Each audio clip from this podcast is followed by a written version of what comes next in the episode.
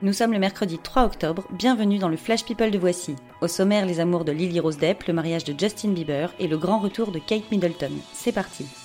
Bonjour. Qu'est-ce que c'est, Carl Qu'est-ce que- qu'est-ce qui se passe?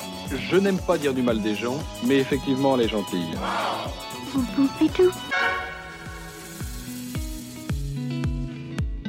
Y aurait-il de l'amour dans l'air entre Lily Rose Depp et Timothée Chalamet?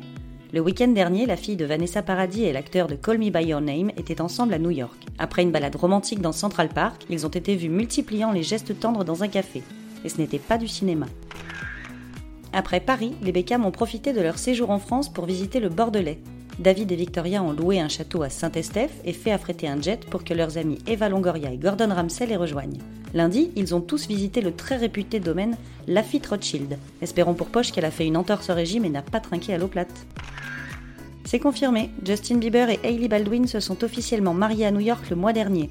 Mais pressés par l'amour, ils n'ont même pas pris le temps de signer un contrat de mariage. Un choix qui pourrait s'avérer plus risqué pour Justin, qui pèse 250 millions de dollars, que pour Hailey, dont la fortune culmine à 2 petits millions.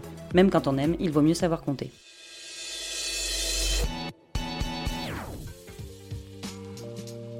Fini le congé mat pour Kate Middleton. Pour son premier engagement solo depuis la naissance du prince Louis, la duchesse a enfilé hier un pantalon et des bottes pour rendre visite aux élèves d'une école forestière de Londres, au programme chasse aux insectes et jardinage avec les enfants. Finalement, ça n'a pas dû beaucoup la changer de la maison. Nouveau coup dur pour Laetitia, Jad et Joy Hallyday.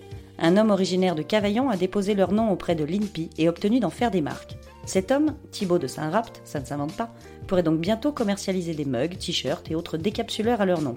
Ça promet. À 44 ans, Kate Moss reste un must. Si l'an dernier elle s'est fait détrôner par sa comparse Cara Delevingne au classement des top modèles britanniques les mieux payés, en 2018, Kate retrouve la première place du podium avec plus de 10 millions d'euros engrangés en un an. Comme quoi, c'est dans les biotops qu'on fait les meilleures recettes.